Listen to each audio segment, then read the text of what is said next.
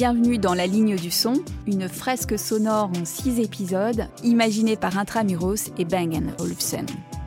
Ensemble, nous allons explorer la relation intime entre le design et le son et la place que celui-ci occupe dans notre quotidien. Chaque épisode proposera une réflexion plurielle en croisant les regards d'experts, d'artistes, de designers et de chercheurs.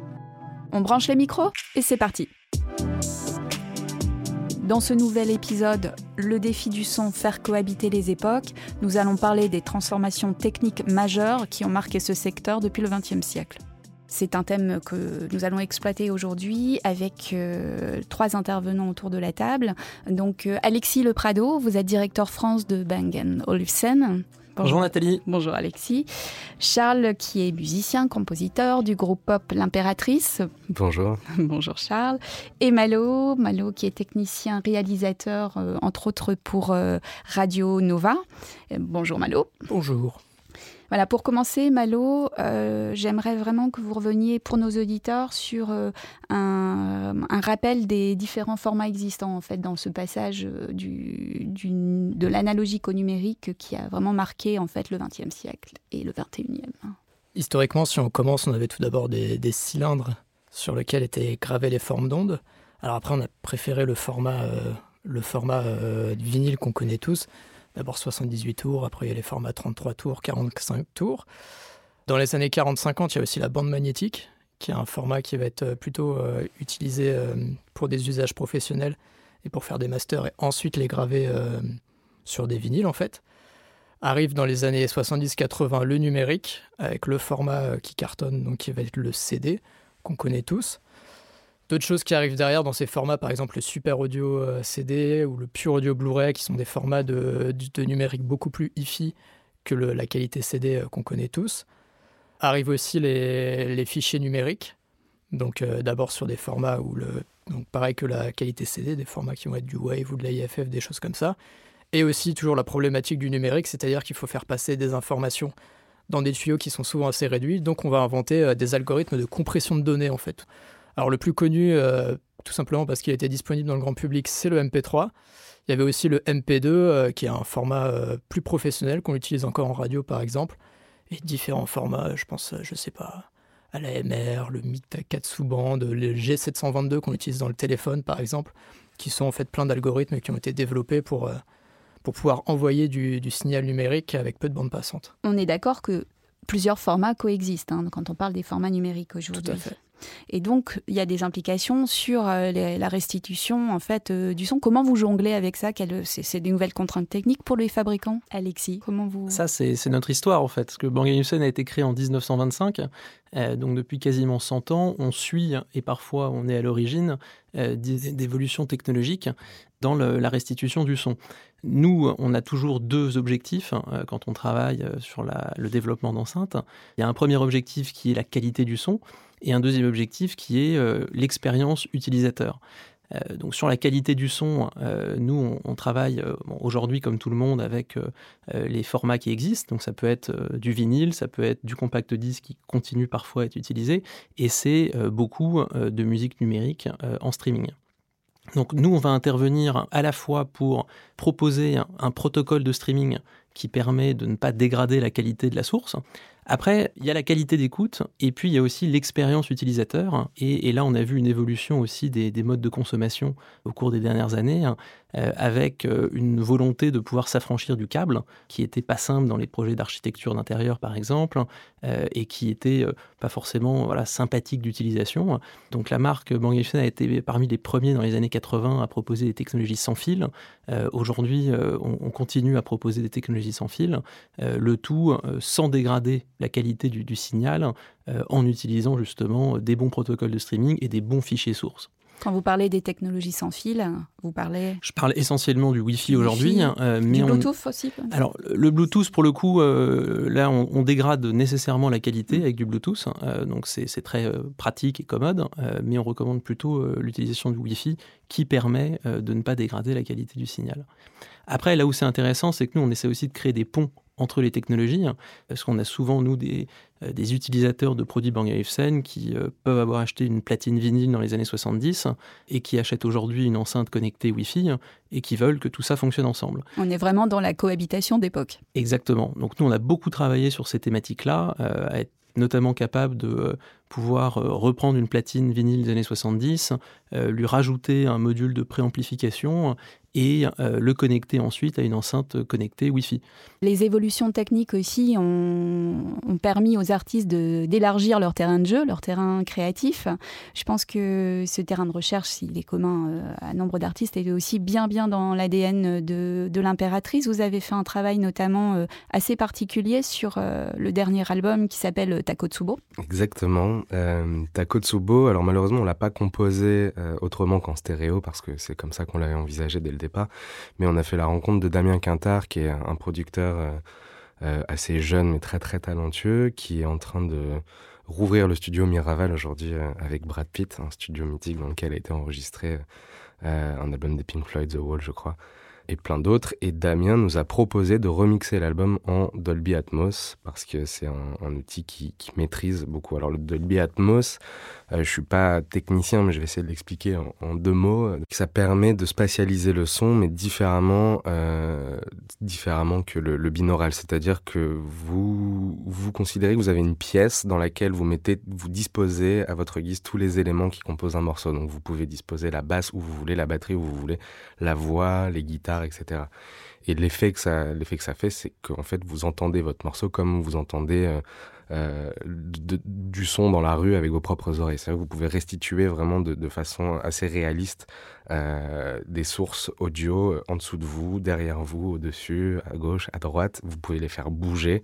Et donc, c'est assez fantastique parce que il y a plein de notions en fait de il y a plein de notions de, de, de compression de notions techniques un peu un peu un peu embarrassantes parfois quand vous composez de la musique, qui sont plus là. C'est-à-dire que euh, vous avez un spectre infini. Vous pouvez rajouter autant d'instruments que vous voulez sans que ça se marche dessus. Donc ça, c'est incroyable. La stéréo, c'est très limité. Vous avez un espace, un spectre qui est limité. C'est gauche, milieu, droite.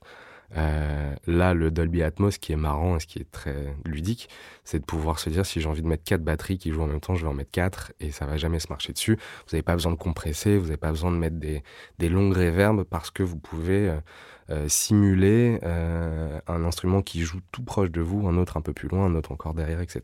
C'est vraiment une gestion d'un espace sonore à 360 degrés. Exactement, exactement. C'est vraiment l'équivalent du cinéma en 3D mais pour la musique.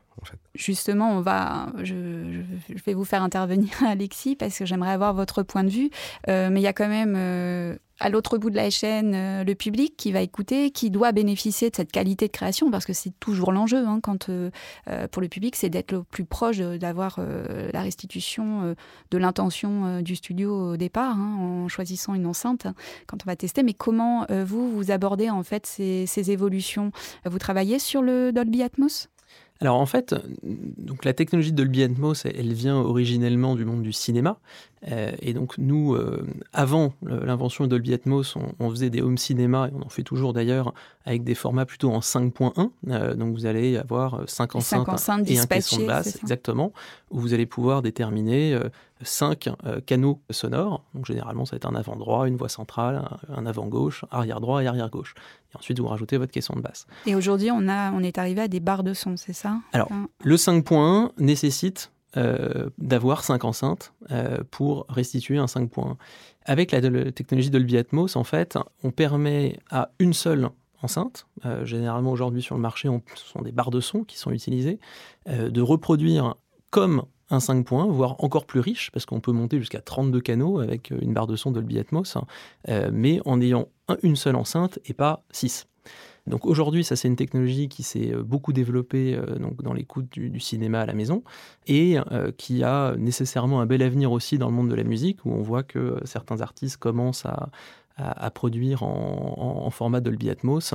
Et nous, que ça sera évidemment l'évolution pour, pour le futur. Pour des enceintes en fait dans pour écouter la musique dans son salon.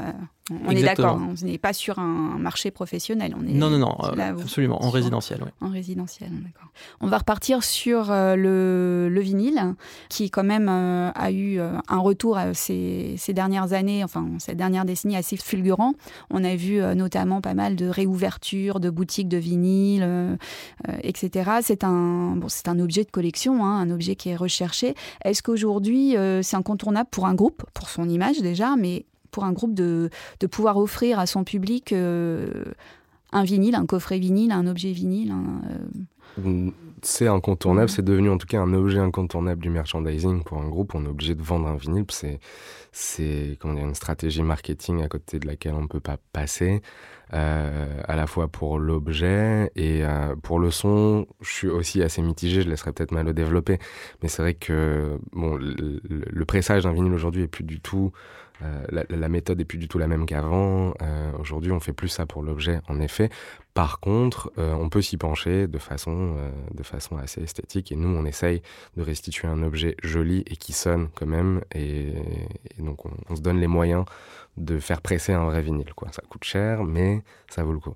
Alors, quand vous parlez d'objets jolis, je tiens à dire que la pochette de Takotsubo, c'est que vous avez quand même fait appel à Hugo Bienvenu, qui est un dessinateur très connu, euh, talentueux. talentueux et euh, qui est réalisateur aussi hein, d'ailleurs. Qui est réalisateur, ouais, ouais aussi, mais euh, ouais, dessinateur avant tout. bah Hugo, ouais, c'est quelqu'un dont on aime beaucoup beaucoup le travail et c'est vrai que sur cet album-là, on trouvait qu'il y avait des sonorités un petit peu japonaises, proches de la pop japonaise des années 70 qu'on appelait la city pop, et quelque chose de très très français. Et on avait besoin de quelqu'un qui puisse faire le lien euh, entre ces deux univers, plus le nom Takotsubo, et il a trouvé cette idée formidable de redessiner euh, les moires, donc le mythe des trois moires, sur cette pochette pour faire le lien avec le Takotsubo, qui est donc un syndrome, le syndrome du cœur brisé, et ces moires qui tiennent euh, entre leurs mains le fil de la vie et qui décident de le couper. Donc toute cette image de la rupture dans, dans la continuité qui a été symbolisée par Hugo, il n'y a que lui qui pouvait faire ça, parce que tellement difficile de mélanger de, de, relier tous ces thèmes. Et, euh, et voilà, donc quelqu'un qu'on aime énormément, qui a une esthétique incroyable, euh, qui fitait particulièrement avec cet album, je trouve. Totalement. Malo, on va peut-être revenir justement sur votre avis. Enfin, on avait discuté en préparant euh, ce podcast, qui est un petit peu plus mitigé sur le, le vinyle. Votre avis technicien, scientifique, on va dire bah, D'abord, c'est vrai que c'est un très très bel objet, quoi qu'il arrive. Après, c'est vrai que d'un point de vue purement sonore, c'est pas un support, c'est un support qui est assez vieux, qui a des contraintes d'époque et qui forcément du coup fait que c'est plus un support qui est très qualitatif par rapport à ce qu'on peut trouver maintenant. Alors déjà, la principale problématique, c'est que c'est un support physique où il faut mettre une aiguille dessus. Et euh, un support physique, bah, va y avoir par exemple de la poussière qui va se mettre dessus, des choses comme ça. Et aussi, en fait, il va y avoir du frottement, ce qui va provoquer un bruit de fond. Alors effectivement, il y a aussi un tout petit bruit de quantification numérique, mais toujours est-il que le bruit de fond du vinyle est quand même une problématique. C'est un son qui est assez fort. Après, notre problématique, c'est que c'est un format qui a assez peu de dynamique. C'est-à-dire que la différence entre le son le plus faible et le plus fort est en fait beaucoup plus réduite par rapport à un format numérique actuel. Alors, sur certains, euh, sur euh, de la pop qui va être très compressée, euh, je parle en dynamique, c'est peut-être moins un, moins un problème. Et par exemple, sur du classique, ça peut faire une différence sur des différences de son, où imaginons que quelqu'un joue très faible, et puis que tout d'un coup, tout l'orchestre joue ensemble et que ça joue très fort. Ça, à mon humble avis, hein, sera beaucoup mieux restitué sur des supports actuels comme du Super Audio CD ou des choses comme ça par rapport au vinyle, je voudrais quand même euh, avoir ton point de vue, Alexis, euh, sur, euh, sur le public, puisque tu es en contact aussi en direct. Quand les gens viennent et recherchent en fait des accessoires, des enceintes, etc., pour écouter leur vinyle, pourquoi reviennent-ils au vinyle d'après toi? En fait, au-delà de, la notion de qualité de son, de, grain de son, il y a vraiment une notion d'art de vivre et d'expérience. L'art de vivre, c'est que l'enceinte est aussi une pièce de décoration de l'intérieur. et c'est pour ça que voilà, Bang Hussein a, a développé aussi une partie de son ADN autour euh, du design, parce qu'on on a une enceinte pour restituer du son, mais 95% du temps, l'enceinte est un objet euh, posé et inerte dans son salon qui, a donc, euh, qui doit avoir une vertu décorative aussi. et donc la platine vinyle en tant que telle est un bel objet. Euh, en plus, c'est un objet qui fait appel à, des souvenirs avec ses parents, ses grands-parents, qui euh, fait appel à l'histoire. Donc, il y a cette notion de euh, j'ai un bel objet à vertu décorative qui me rappelle des souvenirs, des moments. En plus de ça, on est aussi dans une euh, société aujourd'hui qui est ultra connectée. On passe euh, sa journée sur un ordinateur, sur un smartphone. Et euh, nous, on a de plus en plus de demandes de gens qui veulent se déconnecter quand ils rentrent chez eux. Et donc, si la seule proposition de valeur qu'on a, c'est reprenez votre téléphone qui vous a aliéné pendant 10 heures pendant la journée pour aller à nouveau ouvrir une application et streamer de la musique sur une enceinte, ça peut être une voilà l'aliénation qui se poursuit chez soi. Alors que l'acte d'aller dans sa bibliothèque, euh, d'en sortir un objet physique, en l'occurrence un vinyle, de le mettre sur sa platine, il y a un côté de libération et de retour au, à la source, voilà, au geste. On parle de retour au geste en tout cas au design. Ce que je trouve fou, c'est qu'aujourd'hui l'excellence, c'est ça soit vraiment du 96K. 24 euh, bits, quoi, ou la, la, norme, ça va être du 44 1 24 bits, et que finalement, en fait, la vraie norme, c'est le MP3. C'est d'ailleurs le, enfin, l'oreille du public, c'est euh, sa norme, c'est sa référence aujourd'hui, hein, le, MP3. Le MP3, ouais, le MP3 sur téléphone euh, même, je dirais. Effectivement, le public est habitué à ça. Et si je peux continuer là-dessus, il y a aussi, au-delà des formats de compression, des choses comme ça, il y a quelque chose qui est extrêmement important et qui est, à mon humble avis, le cœur du problème du numérique, c'est les convertisseurs. C'est-à-dire que ces 1 et ces 0, qui sont le fichier numérique, qui peut être d'une qualité exceptionnelle, parfaitement bien enregistré et transformé en numérique, ça, il faut le retranscrire dans un signal analogique. Et le fait est que le convertisseur de mauvaise qualité va bien plus détruire le son, par exemple, qu'un MP3 en 320 par rapport à un format CD. Il faut reconnaître que dans le grand public, ces 20 dernières années, en général, les convertisseurs étaient de très très mauvaise qualité, et notamment sur les téléphones portables, c'est sur des ordinateurs qui avaient des cartes son intégrées. Donc de la même manière que c'est important d'avoir des, des formats qui permettent une très haute fidélité numérique, c'est aussi important d'avoir des convertisseurs qui sont capables de restituer cette euh, haute fidélité numérique. L'enjeu euh, pour les fabricants, justement, dans cette restitution du son? Bah, alors, nous, en fait, on intervient en bout de chaîne, c'est-à-dire mmh. que si on a un, signal euh, qui est de piètre qualité, mmh. on va restituer un signal de piètre qualité. donc, c'est vraiment le signal qui est important. Après, il y a le protocole de streaming dont on a, dont on a parlé au début. Et puis après, il y a la qualité de restitution de l'enceinte. Donc quand on parle de, qualité de restitution pour une enceinte, il y a, plusieurs euh, paramètres qui peuvent rentrer en jeu. Euh, premièrement, il y a euh, l'architecture acoustique de l'enceinte. comment est-ce qu'on a disposé les différents haut-parleurs? Il y a la qualité intrinsèque de chacun des composants. Est-ce qu'on allait prendre des haut-parleurs premier prix ou des haut-parleurs très haut de gamme? Et, ensuite, vous allez avoir, une fois que l'enceinte est faite, le travail de calibration de l'enceinte. C'est-à-dire que nous, généralement, ce qu'on fait en, euh, recherche et développement, c'est qu'on a une, euh, salle euh, qui est acoustiquement neutre, dans laquelle on, va développer et paramétrer l'enceinte de telle sorte qu'elle soit parfaite dans une salle parfaite. Voilà, ça c'est le point de départ. Euh, en revanche, bon, bah, quand vous achetez une enceinte, vous la mettez chez vous, euh, vous ne l'écoutez pas dans un studio d'enregistrement euh, acoustiquement neutre. Donc tout le travail qu'on va faire derrière, c'est une fois qu'on sait qu'on a fait une enceinte parfaite, ça va être de permettre à cette enceinte parfaite de s'adapter à la pièce dans laquelle elle est. On, S'auto-calibrer en fait. Exactement. En fait, ce qu'on disait avant, c'est ce que vous écoutez, c'est pas l'enceinte, c'est la pièce.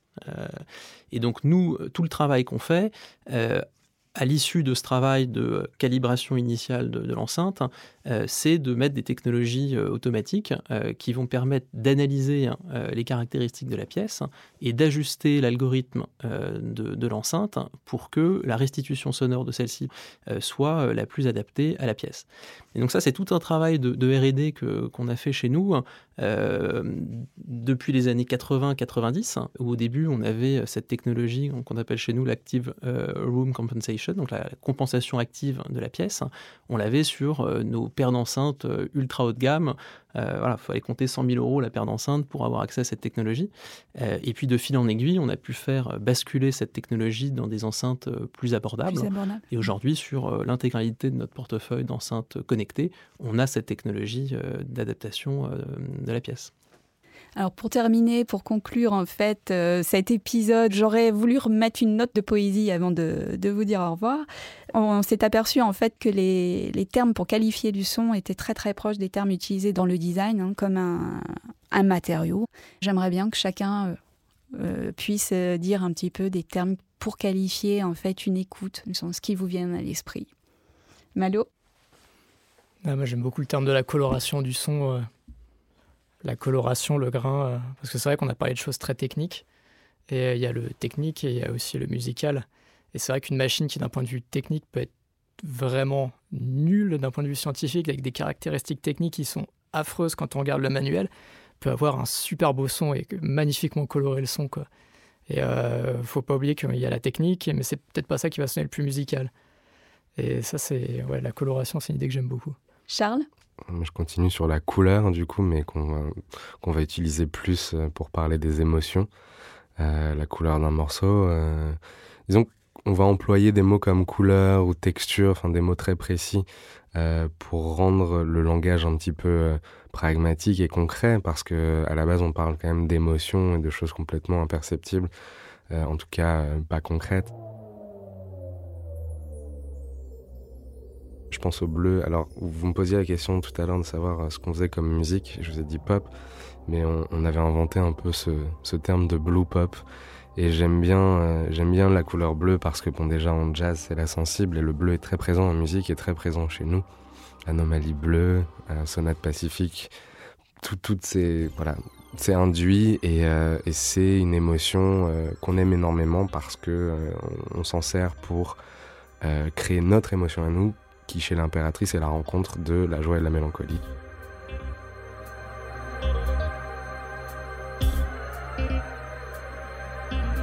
Et voilà, donc on sert beaucoup de ça, beaucoup de textures aussi. On peut utiliser des mots comme souple, moelleux, raide, euh, pour parler d'un groove, pour parler d'une texture aussi, d'une basse. Enfin voilà, c'est infini. Mais c'est important en tout cas parce que c'est comme ça qu'on se comprend. Alexis bah, Moi, je vais peut-être finir avec euh, à nouveau un pont entre le son et le design et de parler de la beauté du son. Parce que finalement, quand on écoute de la musique, on est, quand on écoute du son, c'est avant tout des émotions qu'on cherche.